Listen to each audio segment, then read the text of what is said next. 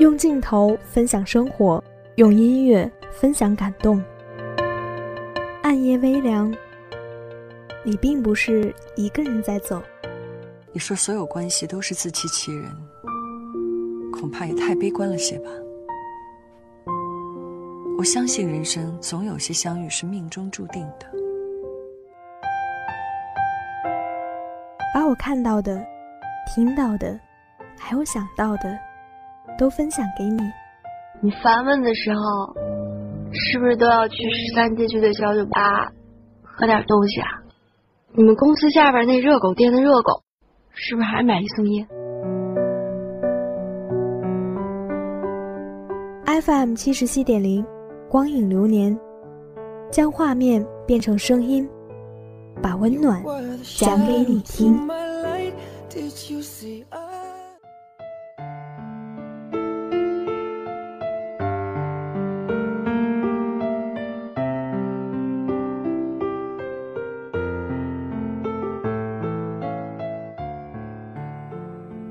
FM 七十七点零，光影流年带你走进文字电影的世界。又到了周五的傍晚，光影流年也如期而至。这里是陪伴着你的钟书，希望在接下来的二十分钟里，我的陪伴可以让你感到一点温暖。虽然过去的美好时光不能挽回，但我们也不应该叹息，要用最深的怜惜，在剩下的时间中寻找力量。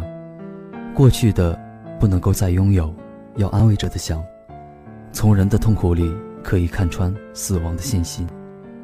感谢使人活着的心，感谢它的柔软、兴奋和恐惧，就像所有在岁月如歌中我们所寻找的往事。人需求可入诗，物需求可入画。就像钟书今天带来的关于岁月、关于往事的电影《大河恋》。这是一部电影，也是一首散文诗，关于一对兄弟、一个家族、一个时代和一条大河。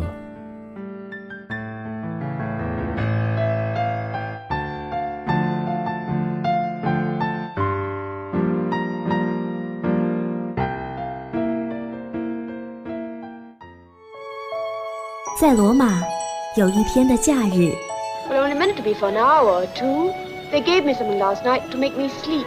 在乱世，遇见一辈子的爱人。When you came into second grade with that stuck-up nurse, you looked like a lost princess. What made you give me that one? 和我一起听左耳，听不到的诚恳。医学专家说，左耳靠近心脏，甜言蜜语要说给左耳听。如果有个人。对我的左耳说甜言蜜语，即使听不到也没关系。我一直在等待那个人，我一直在等那个人。等我向你第一百零一次求婚。在这里，电影开启属于你的百分百全新人生。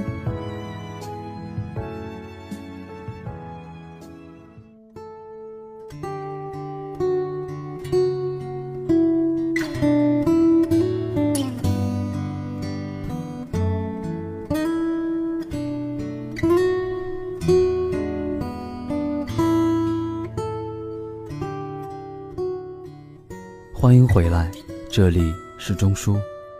电影《大河恋》是由罗伯特·雷德福执导，布拉德·皮特和汤姆·卡里斯特等主演的怀旧文艺片，改编自诺曼·麦克林的自传体小说。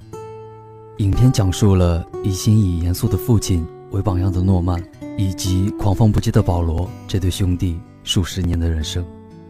贯穿影片始终的。则是他们从小跟随着父亲钓鱼那条川流不息的大河，正如它的名字一样，大河恋给人一种很诗意的感觉，让人很想去蒙大拿西部平原上自由自在地张开双臂肆意奔跑，倾听一个耄耋老者向孩子们静静诉说着关于时光、关于生命的故事。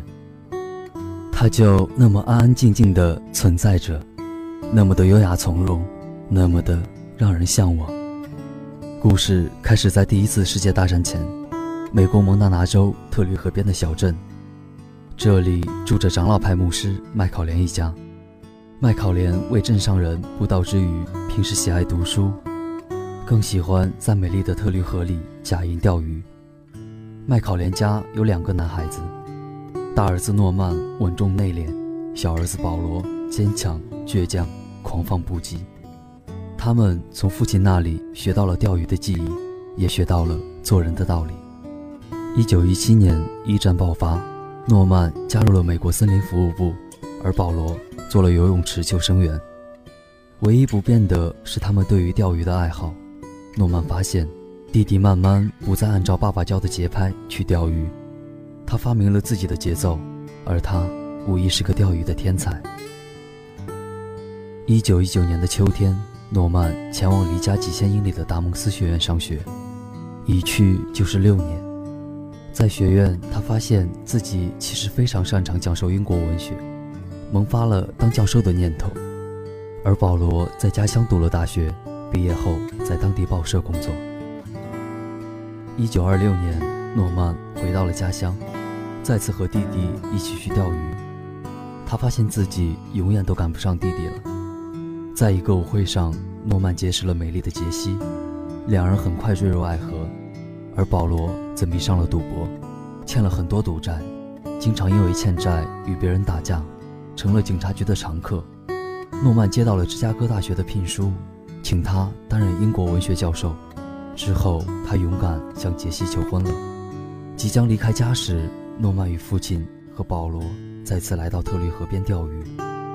诺曼让保罗离开这个是非之地，和他一起去芝加哥，但是保罗拒绝了。他是一个钓鱼的艺术家，他不愿意离开蒙大拿。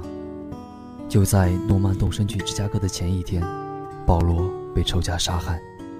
诺曼在迟暮之年回到了蒙大拿，在特律河边用颤颤巍巍的手抛出了鱼线，大河里流淌着生命的意义。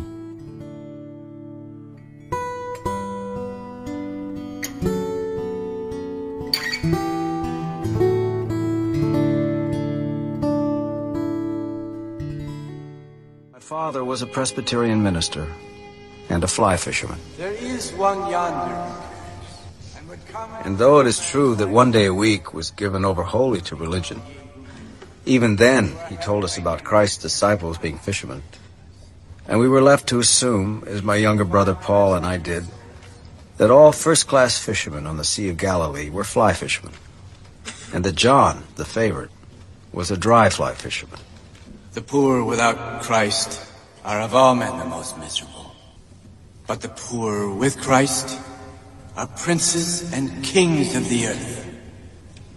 In the afternoon, we would walk with him while he unwound between services. He almost always chose a path along the Big Blackfoot, which we considered our family river. And it was there he felt his soul restored and his imagination stirred.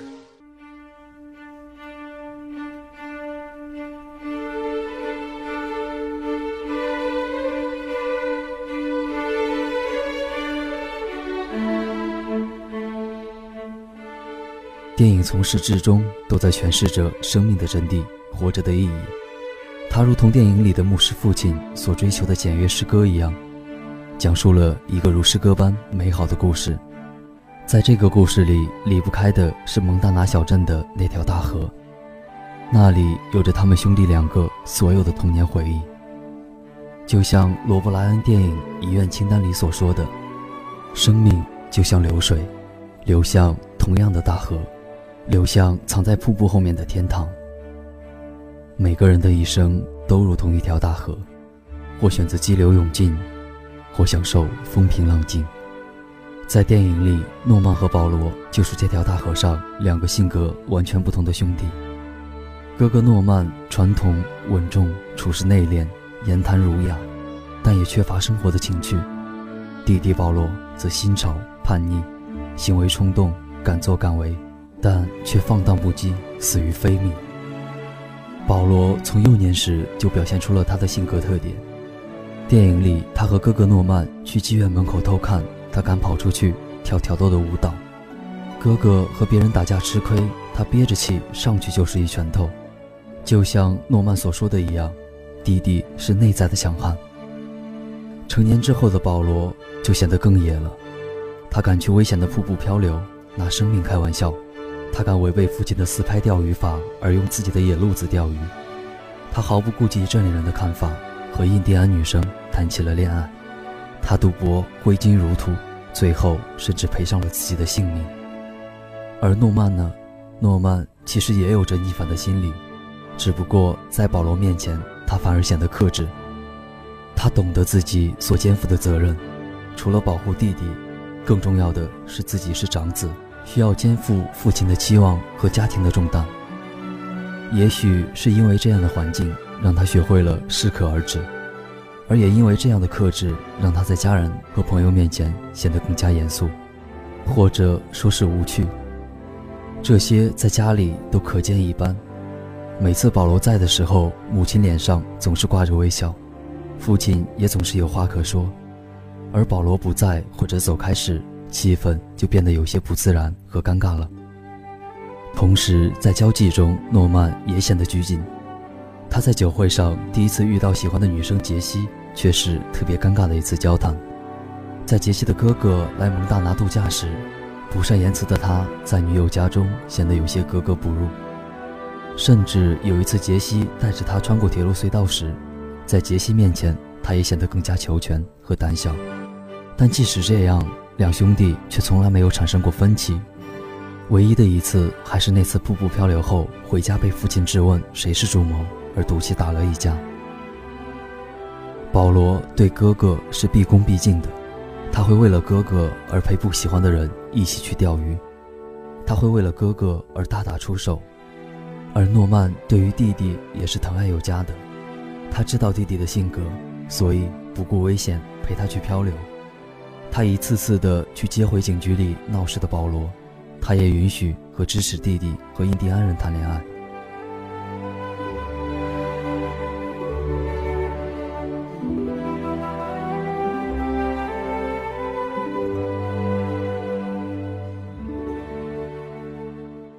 bet that everyone from here to Helena knows the details of your education, Norman. It is an achievement. What use shall you put this achievement? Well, I've been considering the Forest Service. As a career? No. No, for the summer. Ah. As a break. Well, that's a good idea. The body fuels the mind. Yes, that's what I was thinking. And after? I'm not absolutely sure yet. Well, you've had six years to become sure. Have you considered an advanced degree? The law? Medicine? No. The ministry? I've applied for several teaching positions and, uh, Oh, have you? yes, college level, but I haven't heard anything yet. Oh, no, no, no, no, it's early, but. Well, now you have taught classes already, haven't you? Yes. And did you find that experience rewarding? That is to say,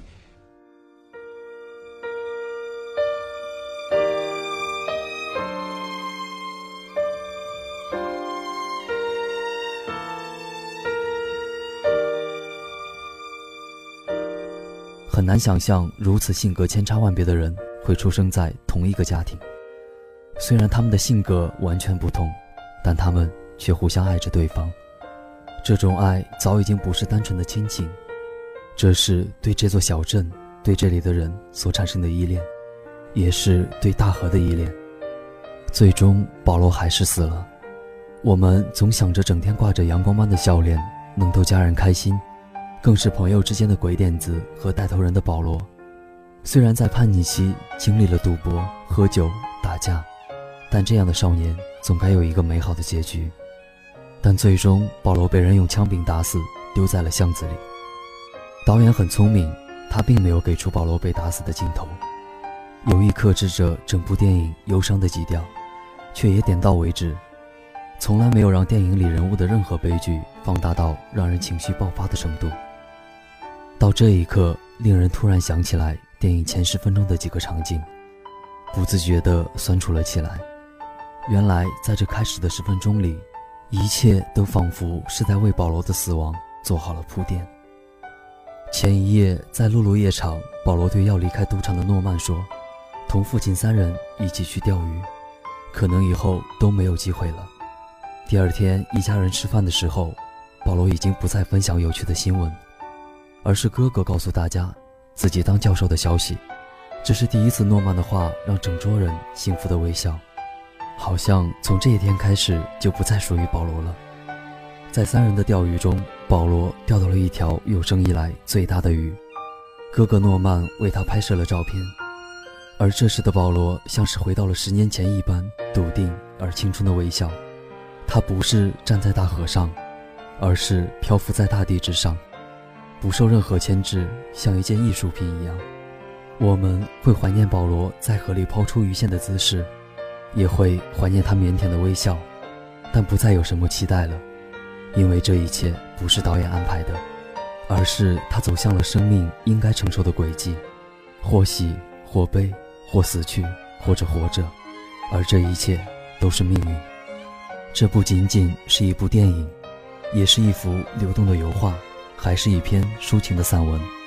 节奏舒缓，摄影优雅如诗，再加上深情款款的主线和旁白，无不碰撞着观众的心底。电影是宁静的，格斗至死也是宁静的。诗化的父亲的语言，清澈的河水，银白的鱼线，开阔的大地以及幽密的森林，一切都让影片成为一部使死亡变得至美的电影。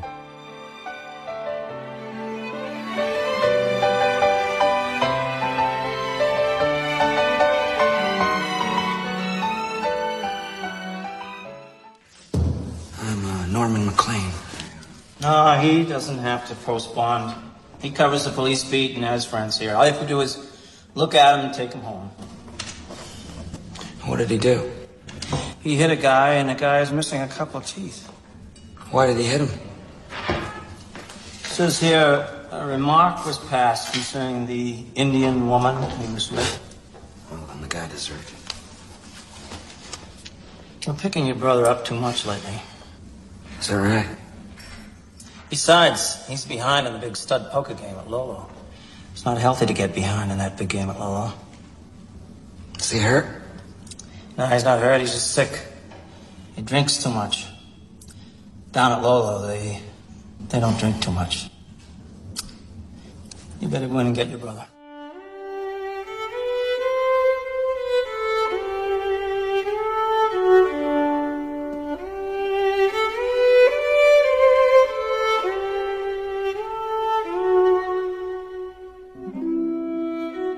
河恋》这部电影就像一首美好而又沉重的诗一样，让人神伤，让人沉思，又让人缅怀。音乐的伤感，画面的焦虑，剧情的娓娓道来，台词的意味深长。我们好像总能在电影的每个镜头和人物身上看到岁月的蹉跎和宿命的轮回，好像是冥冥之中上天安排好的命运，却又好像一切应该会更加美好。但这才是生活。如同一条奔流的大河，不能回头，急流前进，带着一种生活还将继续下去的期盼，就像缓缓流逝的岁月，生活依旧，生命依旧。或许我们也需要一条大河，选一个晴好的午后，一起在河滩钓鱼，理解自然，理解自己，也去试着理解与我不同的你。就算做不到心意相通，我们也可以爱上他人。然后再一同看大河缓缓流过，一同继续生活着。今天的光影流年到这里就要跟大家说再见了。下周五的傍晚，钟叔依旧在这里陪伴着你。